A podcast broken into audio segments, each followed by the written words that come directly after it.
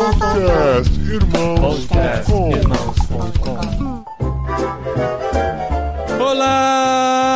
pessoas!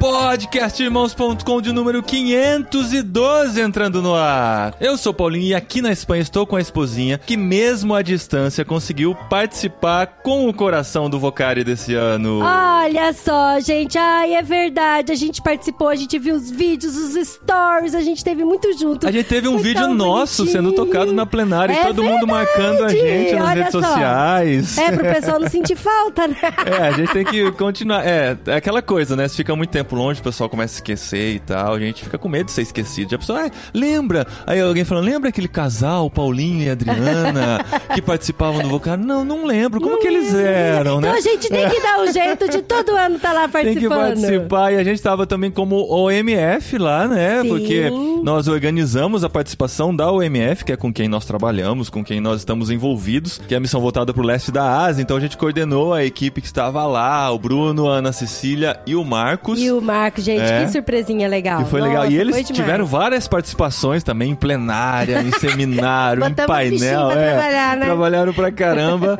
e foi muito gostoso acompanhar à distância esse primeiro Vocário Nacional que a gente não esteve presente fisicamente. Sim, mas a gente teve uma surpresa. É. Não só, né, a gente ter aparecido no telão com todo mundo lá, mas a gente desenvolveu uma parceria com Daniel Palombo na Rádio Transmundial. Isso, a gente tava muito triste porque toda vez que a gente vai no É. A gente grava conteúdos Os e tal. insights, né? Insights, Verdade. e, e aquário de ideias, aquela coisa. A gente falou, nossa, esse ano não vai ter. E o Daniel, através da Ana Queiroz, nossa amigona, né, desenvolveram essa parceria entre Vocari, Rádio Transmundial e podcastirmãos.com para que o conteúdo do Vocari também estivesse aqui no podcastirmãos.com, na Rádio Transmundial e no site do Vocari. E olha que responsabilidade, gente. E o Daniel foi muito fofo. Sim. Ele arrasou, ele É. arrasou. E eu dei pra ele o aval de começar os episódios com Olá Pessoas, mas eu- ou ele ficou nervoso com a situação, ou ele achava que o Olá Pessoas tem copyright, alguma coisa que ele modificou um pouquinho.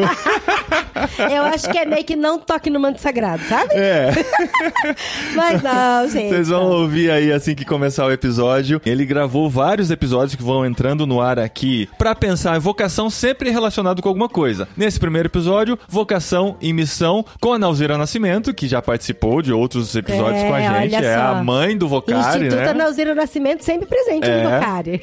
A estreia do Ken Katayama, que vive nos Estados Unidos e foi ao Brasil, participou do Vocari também. E a estreia do grande Douglas Gonçalves Jesus Cop, que tem um sobrenome isso, a mais aí. gente. É. Que, que galera de peso. Olha, é uma honra, viu? É Uma muito honra legal ter gente. vocês participando com a gente. Apesar de nós não estarmos diretamente participando com vocês, mas vocês estão aqui com a gente no podcast e a gente fica muito feliz por isso. Então a gente agradece muito a vocês que participaram e mais uma vez especialmente ao Daniel Palombo que correu atrás de tudo, que estava em contato com a gente, ouvindo nossas mensagens de madrugada, mandando feedback, enviando os verdade. arquivos. Então foi muito legal poder participar do Vocari dessa maneira e graças a essa parceria, vocês têm esse conteúdo delicioso aqui para pensar um pouquinho mais sobre todos esses assuntos. Você vai notar que tem barulho ambiente, porque eu achei legal, eles montaram, não foi um aquário de 10, eles montaram uma mesa no meio do jardim, lá no JV, e a galera tava passando em volta e tal. Quem quisesse ouvir podia ouvir, mas a galera tava conversando, dando risada, então vai ter risada, vão ter pau. Tem uma hora que eles começam a cantar parabéns no fundo, pra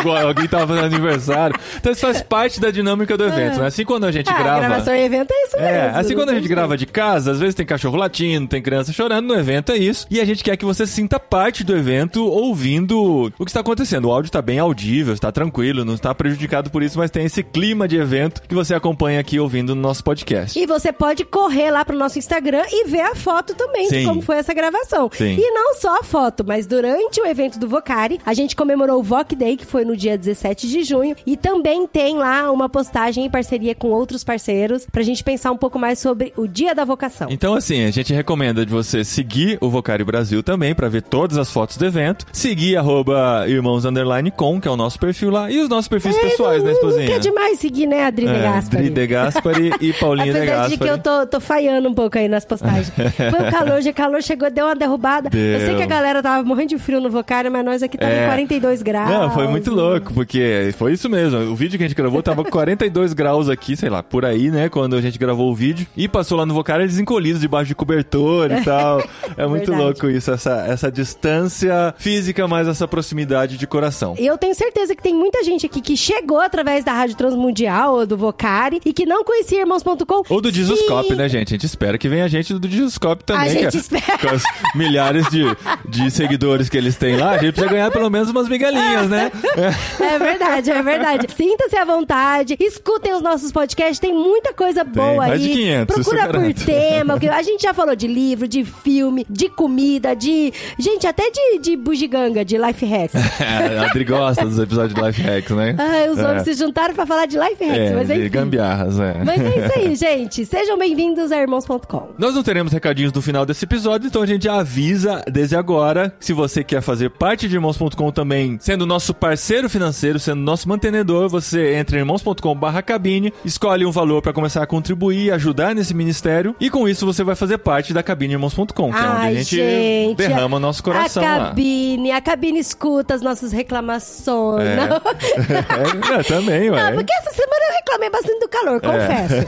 Mas a, a gente faz muitas coisas lá na É. Isso. cabine. A gente troca ideias, a gente põe foto. Além do conteúdo que a gente manda em primeira mão lá, os links pros podcasts antes de serem publicados, os cortes do podcast irmãos.com Ah, os que vão pro YouTube, cortes. A irmãos.com.br cortes, tá? Não A gente precisa fazer algumas coisas com os cortes, né? Por sei quê? lá, Corte? não sei, Já- falar pra galera baixar e postar no Instagram também, porque é tão legal, é tão legal. Tá lá no YouTube. Nesses que não foram gravados pelo Zoom, a gente não tem os vídeos, né? Então não tem corte. Talvez eu possa até separar uns pedaços em áudio e colocar no YouTube lá. Pode Com ser uma foto? É, alguma coisa assim. Tem gente que faz isso. É. Verdade. Porque é uma maneira de você compartilhar o conteúdo e chegar pra gente que não conhece ainda o podcast, né? Então tem os cortes lá e a gente compartilha esses cortes também lá na cabine. E a gente tem começado agora a. Tem começado, parece, um- uma transliteração do, do espanhol, Do né? Já espanhol, estão pegando verdade. a estrutura espanhola pra fazer Nossa, frase. verdade. Mas a gente começou uma prática de enviar mini podcasts pra eles nas segundas-feiras de manhã, quando estamos começando a nossa semana por aqui. Ainda estão acordando no Brasil, contando um pouquinho como foi nosso fim de semana, contando como está nossa, nossa vida aqui na Espanha, planejamento pro futuro, o que vem no podcast irmãos.com daquela semana. Então, assim, é uma maneira de estar mais próximo da gente lá nesse grupo no Telegram. E pra fazer parte dele, irmãos.com barra cabine. Barra cabine. Além disso, semana que vem tem literário com o livro do Safon, primeiro livro em espanhol de Sim. 600 páginas que eu estou lendo e vamos poder compartilhar nossas impressões na semana que vem. E vocês sabem que o literário é uma parceria com os nossos amigos Tan e Carol do Clube Ictus. E justamente nesta semana eles estão lançando uma nova experiência literária lá no Telegram do Clube Ictus e eu vou deixar eles mesmos contarem aqui. Ai, gente, eles são uns fofos. E olha só se isso não é pra incentivar de vez a galera a ler um pouco mais.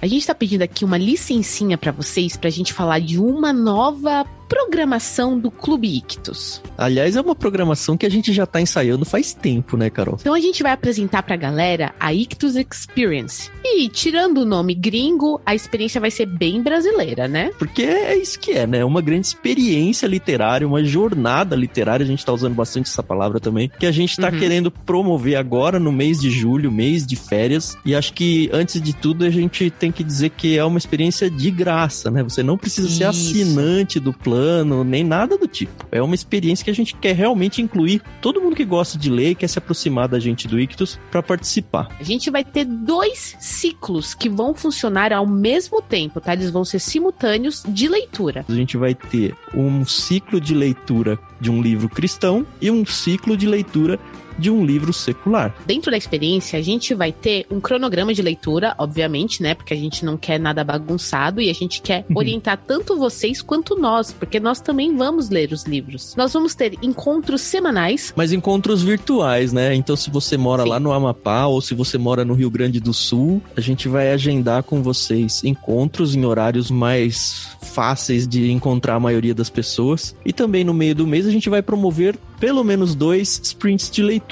A cereja do bolo, Tan, vai ser o que a gente vai promover lá no finalzinho, quando acabar o cronograma de leitura, quando a gente já tiver se reunido com os sprints de leitura, porque a gente vai ter uma gravação de um podcast encerrando toda essa experiência. E olha que bacana, as pessoas elas vão conseguir ouvir o momento em que nós gravarmos o epílogo, que é o episódio final dessa experiência. Então, o que, que você tem que fazer? Só entrar no nosso Telegram e simplesmente participar. A gente vai aos poucos lançando para vocês os detalhamentos muito sobre o projeto lá no nosso canal no Telegram. O primeiro dia do cronograma de leitura vai ser dia 1 de julho e o plano é que a gente passe o mês todo lendo com vocês dois livros. E acho que é isso, né? A gente já ocupou muito tempo dos ouvidos de vocês. Podem voltar agora ao episódio que vocês estavam ouvindo. Mas não se esqueçam: Telegram do Clube Ictus e tragam seus amigos. Até mais. Valeu, pessoal.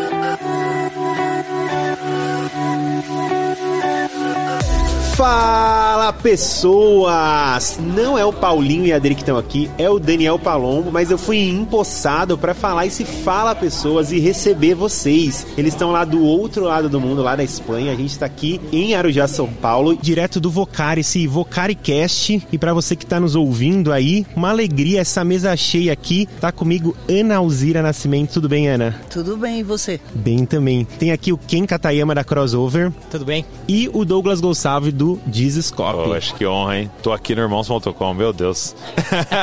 Tá no irmãos.com, na RTM e no Vocari. Muitos lugares. E Muitos lugares. aqui no meio deles. Muito legal, aqui, é verdade. Que encontro, que mesa. Essa mesa aqui de Deus. Não sei quando é que vai ter essa mesa de novo. Talvez só Tá no pesada, céu. tá pesada pesada. essa mesa aqui. Tá pesada. E pra gente começar aí, eu queria que vocês falassem. Começar com a Ana. Ana, fala um pouco aí do Vocari de, e de toda a sua experiência aí. Ah, o Vocari começou, acho que fruto de muitas crises que a gente via por aí. Eu rodo esse Brasil, né? E eh, sempre era a mesma coisa, jovem chorando, e eu não sou tão espiritual, eu- será que eu tenho que ir pra África? Era aquela crise. E Deus falou comigo, ó, Nauzira, a bola tá contigo, vai aí. E aí nessa coisa, com outros amigos, começou o Vocari. Douglas, é a sua primeira vez no Vocari, né? Primeira vez, primeira vez. Eu ouvi falar bastante, né? Muitos testemunhos do que acontece e aconteceu já entre vocês e aí muito honrado. Até foi o, o Maia, né? Lá da Mais, que me falou, cara, vai no no Vocari esse ano e tal. Aí eu me organizei pra estar aqui e tô muito feliz, é muito honrado. E o Ken também é a primeira vez. O Ken vem dos Estados Unidos, certo? Primeira vez, primeira vez que eu tô aqui. Ouvi também falar como Douglas, né? E a, a equipe nossa aqui no Brasil sabia, tá envolvido com o Vocari, ah, mas foi a primeira vez que eu tô aqui. Tô honradíssimo também, né? Eu moro nos Estados Unidos hoje, mas eu sou brasileiro. Deus me chamou, Deus revelou a vocação, o entendimento, né, do chamado dele na minha vida de uma idade muito jovem, né, com 17, 18 anos. Então investir hoje na vida aí da juventude é um- uma grande honra para mim. E a gente tem aqui, talvez, pode ser que eu cometa um erro, mas três gerações diferentes, talvez ministérios e perspectiva diferente. Queria que vocês falassem, começasse com a Ana, qual que você acha que tem sido o desafio para a juventude brasileira, para a igreja brasileira aí, depois dessa pandemia? Olha, eu acho assim, essa pandemia, a gente falava muito esse negócio de novo normal, novo normal, né? Mas eu acho que o Vocari, até eu tava comentando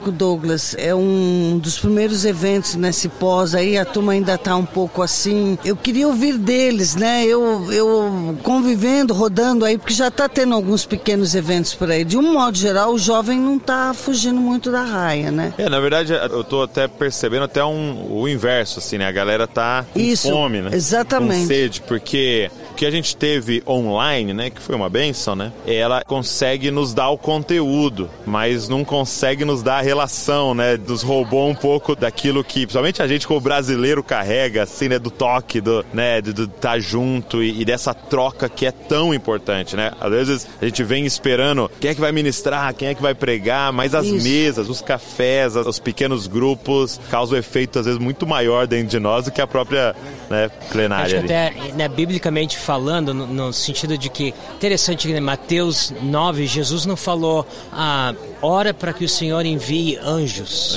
para a seara. Ore que o Senhor envie, enfim, e, né, coisas supernaturais. Ele falou, ore que ele envie pessoas como vocês. Porque é o mistério da encarnação de Deus em Cristo. Esse lado relacional né, quanto antes a pandemia começou a acabar, acho que é natural do humano Sim, falar. com certeza. Eu preciso, eu preciso de E gente. o online né? não supriu isso. Não, de Sem maneira contar alguma. o ajuntamento, que eu, eu- nisso eu sou meio penteca, sabe? Eu acho que o espírito se manifesta nesse Ah, ajuntamento. dois, três, aí Tem eu um negócio estou. diferente ali, rola uma coisa diferente, é gostoso, tá? Você vê o outro, tete a tete, o toque. É incomparável pra mim. O online foi precioso. Eu, eu sou professora, vejo meus alunos online, não sei o quê, as aulas esses dois anos, mas agora estar com o aluno, você sentindo a reação, é outra coisa. Certo. né? Eu tive a oportunidade de estar nos Estados Unidos um período e eu fui pra Kansas City porque eu queria muito aprender sobre oração, né? E lá tem uma casa de oração e tal. E eu fiquei na casa de um dos caras que eram líderes lá, né? O Dwayne. E assim, o tempo de mesa que eu tive com ele, eu perguntava pra ele, né? Dwayne, me, ensina mais sobre oração, me fala, que livro que eu leio e tal. E aí, assim, ele me falava algumas coisas assim, né? E me indicou uns livros, beleza. Mas sabe o que mais impactou? Foi eu acordar cedo e eu subir pra pegar alguma coisa na cozinha e tal, e eu olhar e ele tava com a esposa dele orando na sala. Que legal. Ele tava ali com um cobertor assim, e os dois com a Bíblia aberta e orando, e você percebia que tava meia hora, uma hora ali juntos, num dia comum. Então, esse é o grande lance, né? Porque é uma outra pregação. Certo. Né? Ele não tava me falando nada, ele tava me mostrando. E eu acho que é isso que o online não deixava a gente ter, né? Então a gente tá aqui é, é ver, né? É, Isso. é olhar no Ah, olho, e muito aí legal. tem uma pregação que rola sem palavras, né? A vida é na vida, é isso que Vida vocês estão vida. É falando. isso aí, é. Tem coisa que o robô não vai substituir, não. Nunca. Ah, de jeito nenhum. Gente, aí, o que vocês podem dizer pra quem tá ouvindo a gente, pensando em vocação jovem, Igreja Brasileira, a gente tá indo em diversas plataformas. O que, que você tem pra dizer aí, Douglas, pro jovem? Hoje você acabou de compartilhar pra gente também, comentou sobre ansiedade, falou sobre várias coisas, vários desafios que o jovem brasileiro tem, inclusive num ano político que às vezes acaba sendo tenso tudo. Como é que fica o jovem nisso? Cara, esse assunto que vocês tratam aqui e a missão que Deus deu pra vocês aqui é maravilhosa e eu vim extremamente empolgado porque eu carrego também essa missão pra mim, que é de ajudar jovens e pessoas, né, a descobrirem seu propósito e vocação. Inclusive, o último livro que a gente lançou, eu junto com o Thiago, que trabalha comigo lá, foi Deus te fez de propósito, né? Por quê? Porque eu, eu acredito que descobrir o propósito de vida é, é tudo pra uma pessoa. É muito claro ali, né, Jesus com 12 anos indo pro templo, a mãe e o pai esquecem ele ali e tal. E quando eles voltam pra buscá-lo, ele fala: Onde é que você tava? né? Como é que vocês nos deixam preocupados desse jeito, né? Eu tava te procurando por toda parte. E Jesus olha pra eles e fala: Me procurando? Né? Tipo, onde mais eu estaria se não na casa do meu pai? Então, assim, você vê uma clareza de missão e propósito. Você vê uma clareza de vocação. Então, você imagina alguém com 12 anos já ter clareza do porquê e pra que já nasceu. Isso é muito poderoso. Por quê? Porque descobrir sua vocação e seu propósito vai guiar suas relações. Eu não vou andar com qualquer pessoa Exatamente. vai guiar as minhas leituras. Eu não vou ler qualquer coisa. O que eu acesso, o que eu vejo lá na, na- na internet, vai começar a ser guiado. E é muito doido porque começa a te ensinar a falar não. Direciona as Direciona. escolhas. Um monte de coisa boa aparece e você fala não. As Por quê? decisões, Porque né? não é pra mim. Isso, eu falo muito pra galera. Ah, não, Zira, porque eu tive propósito de casamento em campo. Hoje sou. A turma fala assim: olha, gente, missionário não é, não é sinônimo de, de encalhado encalhado. O meu foi uma opção assim, porque eu senti que a África eu teria que fazer uma escolha. E quando aparecia alguém e tal, claro, você fica, opa. E quando você vai orar, Deus falava: não, Zira, com esse cara aí, você pode fazer o que eu quero que você faça, o que eu quero que você Tá seja. vendo? Uma decisão. Aí já é o que você falou, direciona na a tua vocação. escolha, cara. Sabe, a vocação, ela nos ajuda, vou pegar a palavra que você usou, Douglas, ela nos ajuda a fazer uma diferença de duas palavras muito importantíssimas: clareza e certeza.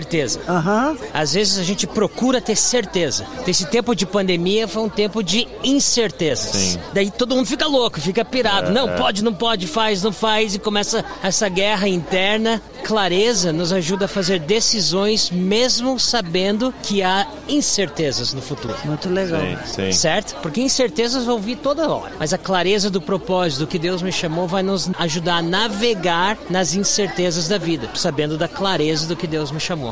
Né? Então a gente não busca ter controle daquilo que a gente não tem controle, a gente toma posse, vamos dizer assim, né? A gente vai agarrar aquilo que Deus nos chamou a ser. Exato, exato. Nós estamos vivendo um momento, cara, dos jovens e adolescentes destruídos emocionalmente. Por quê? Lógico que vem de um problema de paternidade, mas que desemboca em vocação e propósito, porque o pai tem esse propósito de apontar, né? Exatamente. É, destino, apontar, direção tal. Como a gente está diante de uma geração extremamente órfã, órfã de pai vivo, né? Você tá nesse ambiente de ansiedade. Por quê? Porque você acorda todo dia com incerteza. Não sei o que eu faço, E não sei você pra onde quer eu vou, dominar a incerteza. Exato. Que eu tô buscando aí. É um mar, né? É uma tempestade. né? Exatamente. Agora, quando você tem essa convicção, por que, que Jesus dorme na incerteza? Exatamente. Ele dorme no barco? Porque, cara, acho que ele ia morrer. Não, é. Então, Ninguém tira minha vida, a natureza não tira minha vida, uma tempestade não tira minha vida, porque eu sei quem eu sou, por que, que eu tô aqui, o que, que eu tenho que realizar, né? Então tá E acontecendo a uma paz, tempestade. a confiança que o pai sabe o melhor. É. O pai sabe o tempo, sabe quando eu vivo, quando eu morro. O pai o tá no livro controle. já saiu, teu livro? Saiu, Deus te fez de propósito. É- É um livro Legal. pra você descobrir o porquê e pra que Deus te criou. Tem até uns exercícios, assim, é bem legais. Muito bom. É legal. Você está querendo dizer então, se a gente tem dificuldade de saber quem a gente é, a nossa identidade, a gente tem dificuldade de assumir a responsabilidade, nosso propósito é isso? Total. Então talvez o jovem ou a igreja brasileira ainda está com dificuldade de assumir algumas responsabilidades porque ela não sabe quem ela é. Totalmente, totalmente. Porque você não tem clareza da sua identidade. Uma coisa que a gente tem trabalhado muito com a galera é a seguinte: a grande mentira que Satanás colocou no nosso coração e vem da orfandade é que nos falta algo. Era interessante ontem, nós estávamos no evento e eu ministrei e o pastor, depois, líder do evento, Vinícius, ele pegou o microfone e ele falou assim: quem aqui se sente um cidadão de segunda classe no reino de Deus? Quem aqui se sente incapaz, que você não tem o suficiente, que Deus não te deu tudo? Cara, metade do auditório levantou a mão. É. E você sabe que um monte de gente teve vergonha de levantar, porque as pessoas sentem isso, me falta. E é uma mentira, porque se o Espírito Santo foi derramado em plenitude em nós, você nasceu de novo, não te falta nada. Entendeu? Então, essas incertezas que travam, paralisam, porque eu tenho essa sensação constante, tipo, de me falta, de escassez, do copo meio vazio, né? E isso passa pelos objetivos, como o Vocari começou, sabe? Acrescentaria a fala do Douglas, Douglas, essa coisa que eu tenho lutado muito e no começo até fui mal interpretada. Alguns, quando eu falo todos somos vocacionados, alguns entenderam, interpretaram que eu disse, eles interpretaram, eu não disse, né? Mas que eu disse que todos somos missionários. Não, não somos. Deus vocaciona alguns para serem missionários. Eles, e inclusive dá dom. Eu, eu creio no Sim, dom também para ser missionário e a vocação especial. Agora, todos somos vocacionados, então acho que. Pra algo, né? É, então, Douglas e Ken, eu acho que também a gente, esse rodar que roda por aí, o que sinto é assim, a igreja evangélica se acomodou a essa narrativa da questão dos vocacionados. Especialistas. né? Então, a gente manteve essa narrativa do clero, dessa superioridade, de uma elite especial dos chamados. Então, a missão é só para agentes especiais. É isso. Exatamente. E aí o jovem se sente, eu, sou, Ah, eu eu, sou não sou tão classe. espiritual. Segunda classe. O- Ontem, ontem à noite eu tive a oportunidade e a honra de fazer a abertura, falei. E a mensagem que Deus deu no meu coração estava queimando, no sentido de estar aqui e tudo mais. As pessoas não me conhecem, né? Eu tô nos Estados Unidos por muitos anos. Mas foi 1 Coríntios, da ideia de que eu vou, eu preciso prestar atenção no meu chamado. E Paulo está destruindo a narrativa, nessa narrativa que olha para nós. né? Ele está falando, ó, Deus chamou as coisas fracas do mundo para envergonhar as fortes, né? Vocês quando vocês foram chamados, vocês não eram de nobre, vocês não eram sábios. As que não são. Desprezados, as que não são nada. Ele está destruindo tudo para falar: olha, presta atenção de quem vocês eram quando eu te chamei. Quando eu trouxe você para o meu reino. Porque quando você entende isso, o finalzinho ali é que para que ninguém se vanglorie diante dele. Que a nossa missão, a nossa vocação vem dele, pertence a ele e é para ele.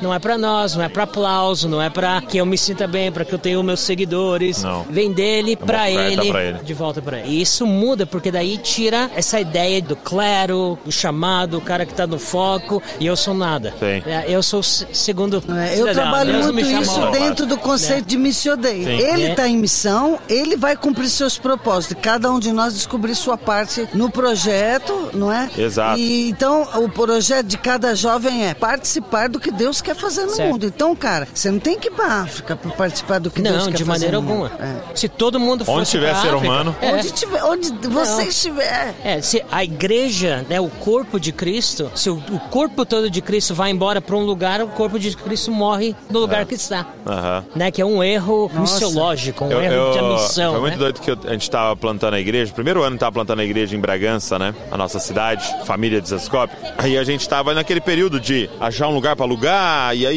cadeira, pôr um som, né? E aí eu lembro que eu peguei, extremamente transparente, abri pra igreja, né? Ó, os gastos foram isso, isso, isso. Então. Aí alguém escreveu pra gente uma crítica. Uma igreja que não investe em missões, né? Tal, tal, tal, né? E falando, né? E aí eu falei, cara, que visão errada, né? Porque o que, que nós estamos fazendo aqui? É uma missão. Será que tem que vir alguém dos Estados Unidos pra Bragança pra ser uma missão? Não. Se alguém levantar pra plantar uma igreja em um lugar, é uma missão. Porque nós somos todos cidadãos do céu. Então qualquer lugar que você tiver aqui nesse mundo é uma missão, né? Nós estamos Você vai estar realizando, né? dele Mas eu, está. pra mim é culpa nossa, missionário também. Eu- eu- quer dizer, eu até tiro você dessa, Sim. eu, eu tô mais nesse mundo, eu e o Ken, talvez, no mundo missiológico aí dessa galera. O que eu tô querendo dizer é assim, nós da missão transcultural, Sim. Douglas, então essa galera alimentou essa coisa, sabe? Que missão verdadeira é quem cruza a fronteira. Isso. E, na verdade, essa, essa ideia é uma coisa que a gente faz ali com a Crossover Global. Porque a Crossover Global tem gente ao redor do mundo, mas não é ter um monte de brasileiro ou americano. Nós temos 27 nacionalidades dentro da nossa equipe. Aham. Eu tenho pessoas que eu lidero que eu preciso de tradutor para conversar. Uau. Porque a gente não fala a mesma língua, cultura, aquela coisa toda. Mas nós fizemos um erro, missiologicamente falando, de colocar essa ênfase no vocacionado, no chamado, tirando completamente da igreja local. Isso. Tirando pessoas e falando, você só pode ir. E daí a ênfase dessa tira que foi errada virou uma ênfase geográfica. Exatamente. Então, eu sou, eu sou ninguém aqui, mas eu me torno Superman se eu entrar no avião. É, Mas interessante. peraí, mas peraí. Não, não, não, mas é que Deus me chamou pra eu mudar de casa. Mas peraí, por que, que você foi pra outro país? Aham. Por que, que você foi pra outra cultura? Por isso Né? Eu sou fã do Douglas, porque ele, ele tá trazendo esse elemento pra galera e pra nós, ensinando a gente, a se ajudando a, a semear isso. Exatamente, porque, porque é, um uma, espaço. é uma, uma maneira diferente de pensar É. de que Deus pode usar e me chamar em qualquer lugar. E na verdade, tem muita gente falando: ó, eu sou aqui candidato, a agência me recruta. E se as agências começarem a fazer pergunta, mas peraí, você, você quer ir para um campo, você quer trabalhar no, me- É. no meio do muçulmano? Glória a Deus, que bom. Quantas pessoas você levou para Cristo? Você liderou na tua igreja? Você É. já plantou uma igreja? No teu país? No teu... na- Não, não, não. Eu não faço aqui porque Deus me chamou lá. É. Biblicamente falando, Faz Você sentido. não é bênção aqui.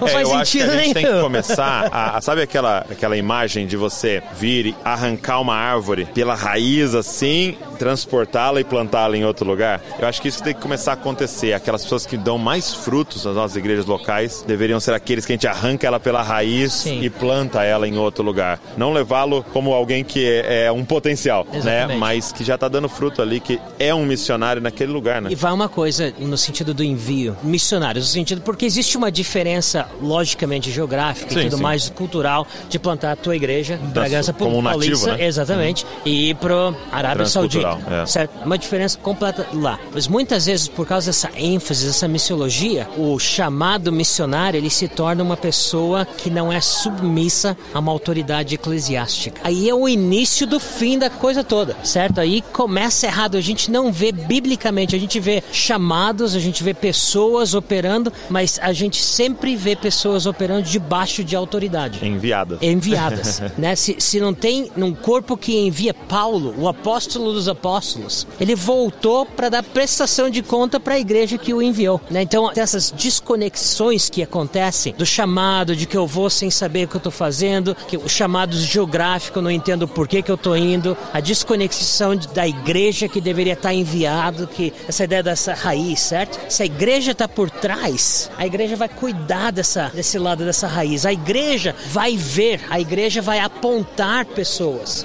que estão produzindo fruto e falando: Eu creio que Deus tem algo especial para você ali. Agora a gente está muito nessa discussão da igreja missional e acho que faltava isso, porque eu vejo pelos meus alunos mesmo, muitos achavam assim que, ai, minha igreja faz missões, vamos fazer missões. Então, assim, missões é só eu mandar dinheiro para alguém, para uma agência, ou eu enviar alguém da minha igreja, ou eu fazer a campanha, o dia especial uma vez por ano. Eu tô falando como batista, né? Que nós batistas é o mês de março. O mês de Mas pensando que a igreja missional, ela não é a igreja só que está preocupada de mandar uma oferta, ou esse, é a igreja onde cada cristão daquela comunidade tem que se sentir em missão.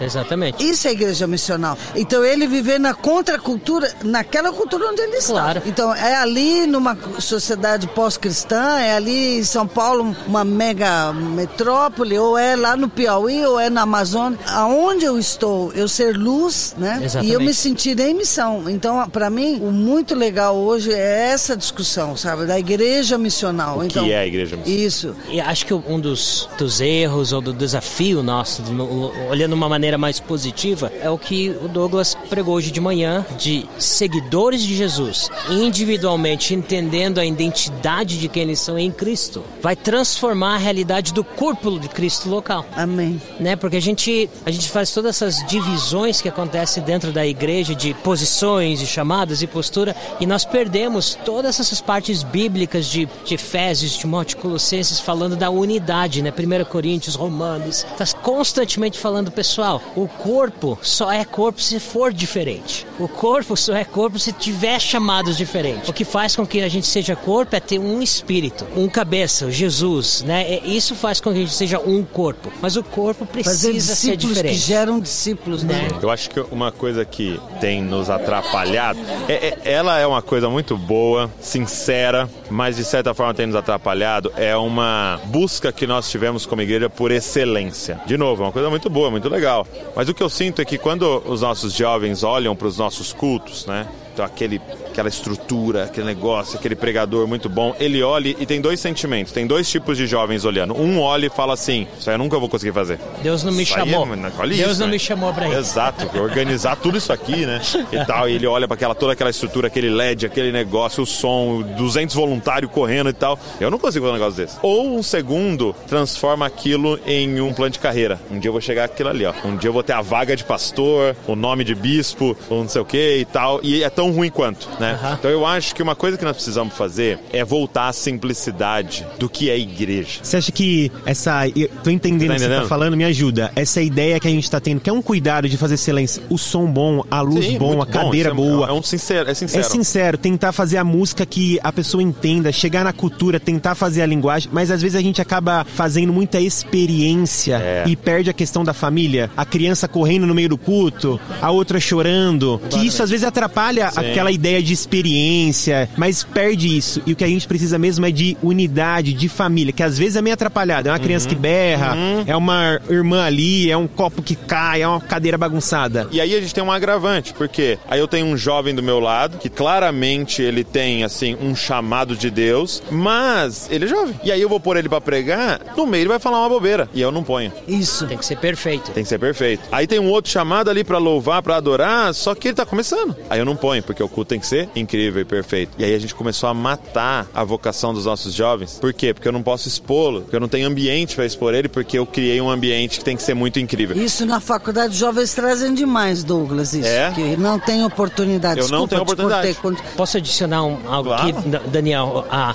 o trabalho que nós fazemos como organização é entre povos não alcançados, que a maioria das vezes eles são perseguidos, lugares do mundo que não tem evangelho nenhum, tá chegando pela primeira vez. E dessa maneira a gente tem essa experiência de ter uma, uma expressão do corpo de Cristo localmente que é parecido como Atos. Não estou voltando para Atos, não estou falando que é Atos, Sim. parecido como Atos. Por quê? Inspirado. Isso, porque o, o contexto de perseguição faz com que eles se encontrem em casas. É. Então essa ideia que eu vou comprar um prédio, não tá nem na cabeça dos caras, Nem porque tem não como. pode. Era fazer propaganda. Nos mate aqui nesse horário. Exatamente, exatamente. Nesse horário a gente vai estar aqui, prende todo mundo e mata. Então o que acontece? A experiência desse corpo de Cristo dentro de casas, ela se torna muito mais parecido com essa ideia original, talvez se a gente falasse dessa maneira, do corpo de Cristo. Essa ideia do oikos, né? Dessa família ao redor de Cristo. Tem uma frase na Ásia Central que o pessoal fala assim: uma família saudável é uma igreja saudável. É. Porque a igreja acontece dentro da casa. Sabe assim, você já foi pra. tá dirigindo pra igreja e começa a fazer um argumento com a tua esposa? Sim, sim. Daí, né, não, não terminou, mas já tá aqui, É. daí, né, sorri, Finge. vamos pra igreja. Na igreja, na casa, não tem como. O relacionamento da casa ao redor de Cristo faz com que a igreja se torne saudável. E o trabalho ali, por exemplo, que eu tô falando na Ásia Central, essa ideia que você falou de multiplicar, de dar oportunidade para líderes que a gente tá investindo, acontece constantemente porque tá todo mundo aprendendo. Sim. Né? Não, aqui ó, hoje o irmão João vai, vai compartilhar a palavra. Ele vai É. E é acertar. um ambiente de família. Exatamente. Então não dá vai pra errar. acertar. Exatamente. Quando ele erra, eu posso corrigi-lo de uma maneira em amor que ninguém fica envergonhado. Não, não, não, João, olha, eu entendi o que você está pensando, mas biblicamente É. você errou aqui, não sei o que lá, vamos, continua, vamos juntos. Muito bom. Porque você imagina, ó, se eu tenho um lugar que eu reúno mil pessoas, a verdade é que para fazer aquela reunião, aquele culto, eu preciso de dez. Então, um grupo de louvor ali, quatro já dá conta, um cara que vai pregar e abre, né, tal. Certo. E alguém na porta ali e tal, abrir o prédio. Dez a gente dá conta, entendeu? Agora, eu, para reunir mil, preciso de 20 casas, eu preciso de 20 pessoas, Pessoas, ativadas. exatamente. E até um pouco mais do que isso, entendeu? Então, a gente começa a formar muito mais pessoas. Muito mais pessoas são responsáveis. Porque a verdade é que no, no domingo, quem se sente trabalhando? Aqueles 10 ali. É. E todos os outros estão no momento deles de receber.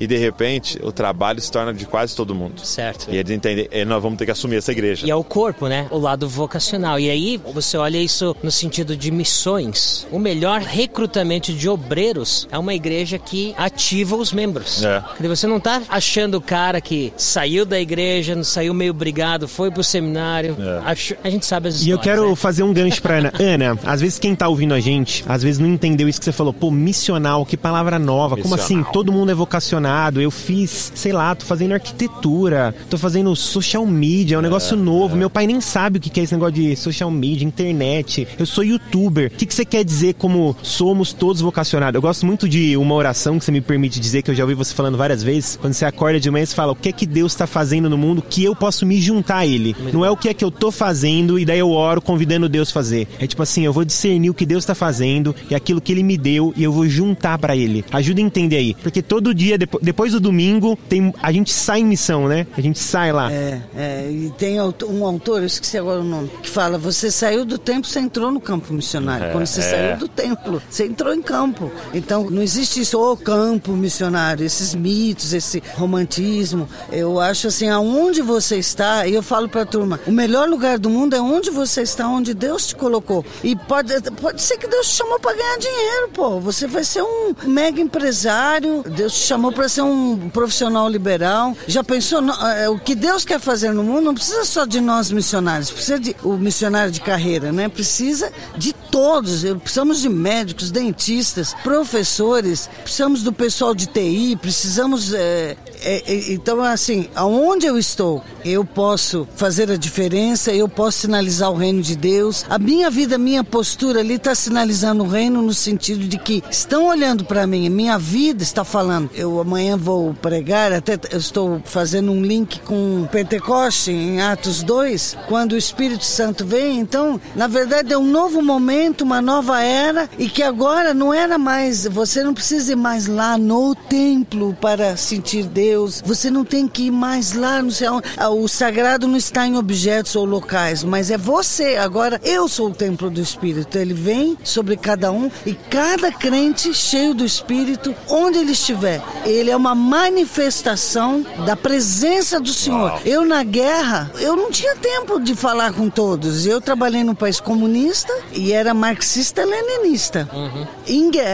E aquela correria, os médicos todos tinham ido, porque se eles ficam Conta pra gente essa história aí. Como é que foi isso? Eu É já ouvi você falando. É. Todo mundo indo embora e você, naquela hora, você entendeu que era hora de ficar. Então, essa coisa da vocação de agora pode ser meu momento, mas não era vamos pro templo, gente. Não, ali nós tal, no chão, galera enferma, feridos. Os médicos tiveram que sair porque, como eles eram funcionários do governo marxista, a guerrilha estava entrando e a ONU avisou: olha, vamos, último avião, aquela loucura. Então a gente sabia que a guerrilha está entrando. E teve mesmo fuzilamentos, etc. E Deus falou claramente no meu coração para eu ficar. Foi uma decisão assim de Deus. Então ficou eu, algumas freiras, e naquela loucura, feridos, feridos, centenas. Então, mas foi a freira que me deu mais coragem, sabe? Ela, vamos, Ana! e aí a gente começou a trazer os feridos e misturava feridos do governo, tirava a roupa, queimava e misturamos. Mas o que, que foi legal ali? Não dava tempo de cama por cama. Ai, eu quero te falar o plano da salvação. né? Ou vamos fazer o culto aqui. Quem vai fazer a, a canção introdutória? Louva. Que ali era. Então aquela loucura várias vezes, várias. Aqueles militares comunistas assim, eu quero ser igual a você. Falando Isso aí. para mim. Ele nem entendia o que é isso, o que que é essa maluca aí, né? E ah, vários perguntavam, por que você ficou aqui? Por quê? Né? Então, Testemunho. muito legal. Aquilo Como é que, é? o Ah. René Padilha fala, conquistar o direito de ser ouvido, né? Então, Vive de uma maneira que as pessoas perguntem Isso. qual é a esperança que está em você. Isso, exatamente, lindo, né? Então, vocação tem muito a ver com isso também. Eu acho muito forte isso aí, sabe? Onde você está. É muito cômodo. Vem pra minha igreja. Tem um livro, é, A Missão Invertida, onde ele trabalha isso, que nós estamos no 20. Vem pra minha igreja, vem para. E a gente esqueceu muito sair, né? Nós estamos ainda na missão centrípeta, num centro. Ah, o Deus está num local. Não, vamos, gente, vamos, galera. Ele estava fazendo um podcast com a Zaf Borba ele falou algo muito interessante. Ele falou assim: o culto de domingo é o intervalo do jogo. Ele disse: é quando Deus reúne os jogadores no vestiário e fala: Ó, tá dando certo isso, não tá Isso, dando certo legal, aquilo, vamos nessa direção, acabou o culto, vamos voltar pro jogo. Que Né? ótimo. Então, basicamente é isso, né? É aquela reunião dos trabalhadores, né? de, Como é tipo, que é, Douglas? Então, o culto de domingo é o intervalo do jogo, né? Que legal. É os 15 minutos no vestiário Pra gente. com o técnico. É. Muito bom. Aí um anima o outro, dá um gás, canta uma música lá, põe a mão no meio.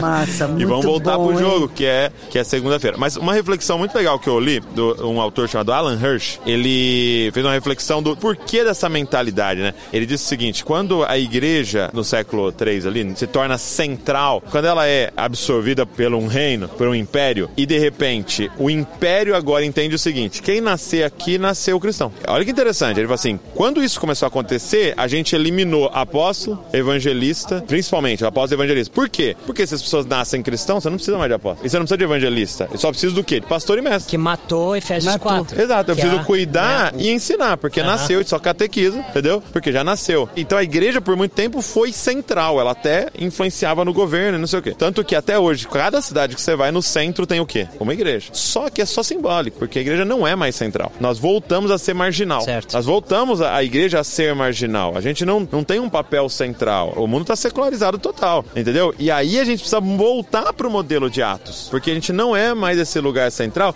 E aí, sendo esse lugar central, que a gente ainda acha que é, a gente faz um evangelismo só por atração. Vamos fazer um ministério infantil top, um ministério adolescente top, vamos fazer um templo legal, uma música legal e Banda, eles vão banda, vir. Banda. Precisa de uma Isso. banda Banda, legal. banda top. Banda e eles top. vão vir. Então a gente atrai as pessoas. Só que a verdade é que a gente tá atraindo só o mesmo tipo de pessoas. E muitas vezes o que a gente chama de avivamento é só uma troca de igrejas. Que isso, infelizmente, é uma onda cíclica Cíclica. do que a gente recebe dos Estados Unidos como igreja brasileira. Aprendeu gente, a atrair. É, que a igreja americana, ela cresceu, essa ideia de, hum, né, igrejas gigantescas. E eu vou numa igreja que é gigantesca lá nos Estados Unidos, uma igreja boa, uma igreja bíblica, mas a gente recebe isso sem entender, às vezes, o contexto pela qual essas igrejas foram formadas nos Estados Unidos. E a gente vai ter que parar e repensar. E, tipo, nós não estamos mais nesse momento. Nós somos marginais de novo. Então não adianta fazer algo atrativo no centro da cidade que tem um grupo de pessoas que nunca vai vir na igreja. Não importa o LED, não importa a banda, não importa nada, porque eles não vão pisar numa igreja. E é aí que nós vamos ter que alcançá-los no lugar deles. Porque você citou a encarnação, né? É a forma de Jesus fazer missão. A forma de Deus fazer missão é encarnando.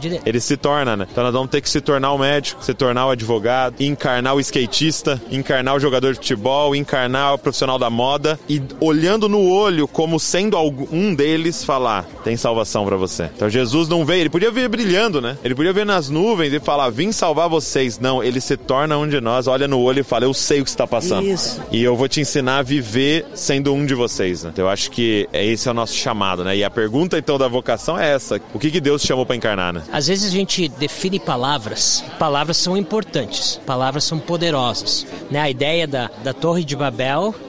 para que não aconteça mais, o que, que eu faço? Eu confuso as línguas. Porque palavra tem poder. E até aquela conversa entre a Trindade ali em Gênesis 11 fala, né? Olha, se eles colocarem a mente deles, nada para, né? Nesse sentido. Uma reflexãozinha aqui. Lá nos Estados Unidos, essa ideia da igreja missional, ela é um pouco até antiga, vamos dizer assim. Essa, né? Igreja missional, não sei o que lá. E a igreja missional nos Estados Unidos, ela, ela funcionou muito bem, que ela foi uma igreja que começou a pensar socialmente na vizinhança, no bairro, ela começou a ser ativa, ela, ela saiu das paredes da igreja. Porém, a igreja missional matou missões. Se Mas nós é que tá, depende dos conceitos Exatamente, de missional. Por isso que eu é. tô falando, fazendo distinções de palavras que são importantes, certo? A igreja missional nos Estados Unidos, a igreja lá começou essa ideia de que tudo que a gente faz ao nosso redor faz parte da missão de Deus. Então, para que que nós vamos para a Indonésia? Isso, e em São Paulo A gente- tem igrejas assim. A gente não precisa mais para a Indonésia que a Sim. gente está fazendo aqui.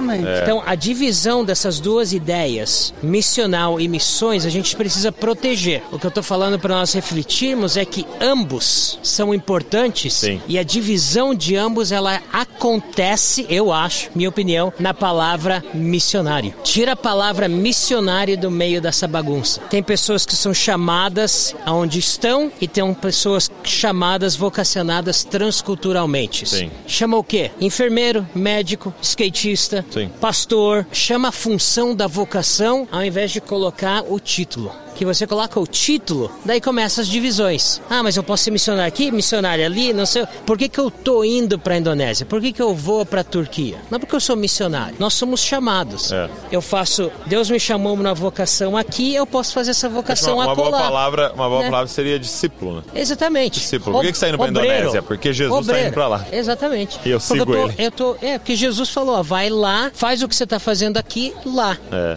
E a igreja precisa fazer os dois, né? Para mim, a grande marca né, da- da igreja missional é a igreja onde os seus membros têm consciência de missão. Se Exatamente. sentem estrangeiros residentes, onde estão. é, não é tanto o seu engajamento na cultura, pode ser esse um dos elementos. E tanto é que tem várias visões de igreja missional. Claro. O Gorin trabalha isso, o Keller, vários, né? Certo. Mas para mim, a grande marca e o ponto comum entre o Keller, o Gorin, é seus membros se sentirem em missão. A identidade. É, Exatamente. porque o que acontece em São Paulo, principalmente, isso que você falou, está acontecendo. Mega churches que não tem o mínimo interesse em se envolver Não com precisa. missões transculturais, porque até falam assim: ah, minha igreja não tem departamento de missões, e acham que é o máximo. Aham. E por outro lado, a turma da missão transcultural também muitas vezes ajuda a ficar reforçando certas coisas do ai, deixar tudo. Ainda continua certos discursos. Claro. Você tem que deixar tudo. Eu acho assim, não, não é questão de deixar tudo, é você tem que deixar você mesmo. Né? É, o- é o- é o- ele pregou É o pedestal missionário, né? Não, eu preciso ir, porque eles vão me colocar no pedestal, não sei E o que além lá, do que, e- pra mim a palavra também é. Eu ressignificaria a palavra, mas deixa eu falar aqui pra ninguém me amaldiçoar, né?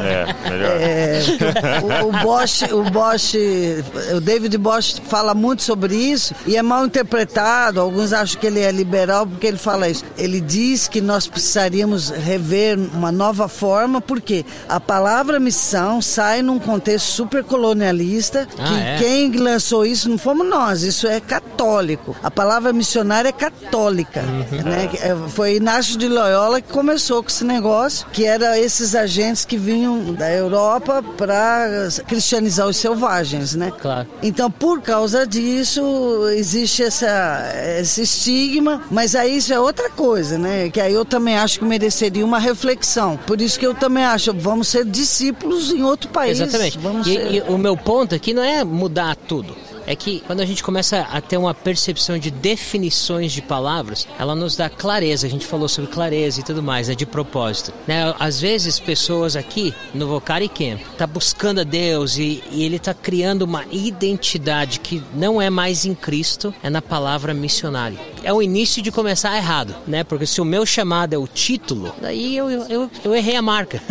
Falando sobre isso, queria fazer uma rodada, assim, se assim eu posso. Queria falar de coração. A gente tá Brasil, pós-pandemia, um ano político. A igreja brasileira talvez nunca foi tão grande ou tão exponencial. E a gente, a gente não vê isso, como vocês estão falando aqui, somos todos vocacionados. A gente não vê isso na sociedade. A gente não consegue enxergar, às vezes, a gente fala, cadê essa igreja brasileira se fosse tão atuante? Mas eu queria falar, se vocês pudessem falar, o que é que tá queimando no coração? Qual que tem sido a sua oração? O que é que Deus tem falado no seu coração para a igreja brasileira? Vocês são líderes aqui, os três são líderes, são importantes, influenciam a igreja brasileira. O que é que Deus tem te falado? Ou qual que é a sua oração? Aquilo que você pudesse falar tanto para o jovem ou para o líder que está ouvindo. Queria começar pra, com a Ana. Qual que é a sua oração, Ana? Se assim, se a gente pode falar Tá, o amém vou pro falar seu de sim. oração, então, tá bom. É, A minha oração tem sido, Senhor, não quero perder meu papel profético. E Amém. profeta, quando vai pro palácio, ele perde sua autoridade. Então eu acho assim, a, a igreja, toda vez que misturou as coisas, não deu muito certo. E eu, eu fico muito triste quando vejo ódio contra A ou contra B. Nós temos que estar realmente como profetas. E Jesus falou assim: ama o teu inimigo, abençoa o que tal. E- então não tem que ter esse nós, eles, odiar o partido X ou Y. Nós temos que. é, a igreja verdadeira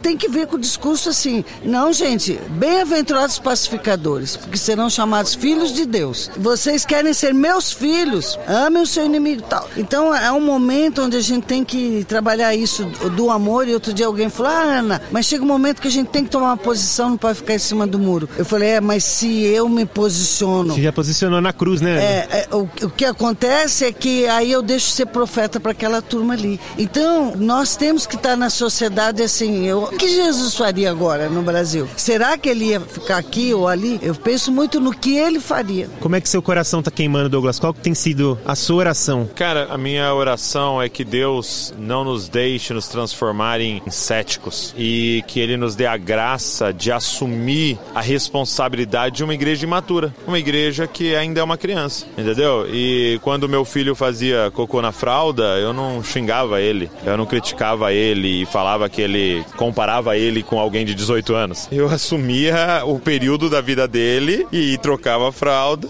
na expectativa, na esperança, sabendo que um dia ele vai se tornar um adulto, Maduro. né? Então, nós como líderes temos que parar de ficar criticando a igreja brasileira e assumir como amigos do noivo a noiva imatura, a jovenzinha de cantares que não tem seios ainda e que precisa se desenvolver para um dia receber o Messias e casar-se com ele. Então, é, minha oração tem sido pela maturidade da igreja, sabe? E pensar o que a gente precisa voltar. Precisa voltar nos fundamentos? Precisamos voltar na... O que a gente precisa pregar? O que a gente precisa ensinar? Será que a gente foi muito lá na frente? A gente precisa voltar um pouco? Ou será que a gente está muito lá atrás, aqui um pouco mais frente? E que mais e mais trabalhadores se levantem. Quem são os trabalhadores? Aqueles que assumem responsabilidade. Olham para a igreja e falam, é nossa. É a nossa igreja. É a igreja brasileira que Deus nos deu e que nós sabemos o, o que ela vai se tornar no Senhor. né? E o seu coração quem? Como é que tá queimando? Para mim, acho que é uma das orações que eu tenho feito pro Brasil, eu faço isso para os Estados Unidos também, morando lá, né? Eu sou cidadão, então acompanho ambos, né, ambos países. Creio que nós temos que ajudar a igreja a entender que Jesus não quer salvar a pátria. Jesus quer salvar pessoas dentro da pátria. Sim. O movimento nesse ano político de divisão, de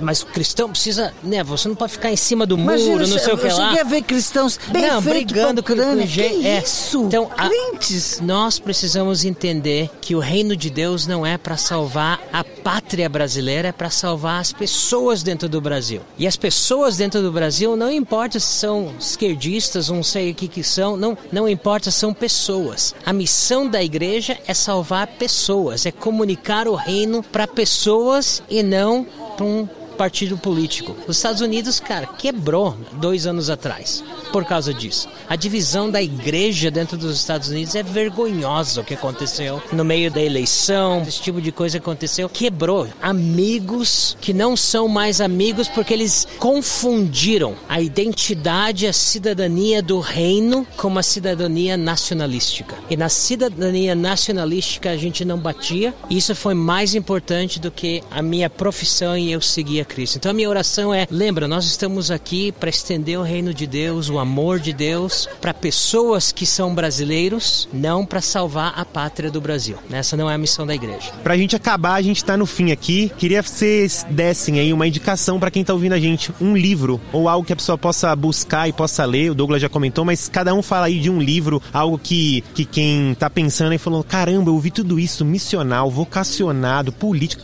tanta coisa aí. Por onde eu começo? Qual que, que eu posso ler? Fala pra gente, Douglas. Eu vou indicar um, um que eu citei aqui do Alan Hirsch, Caminhos Esquecidos. Alan Hirsch, muito bom. Vai abençoar muitas pessoas entenderem uma igreja apostólica, uma igreja missional. Legal. Quem? Ai, ai, ai.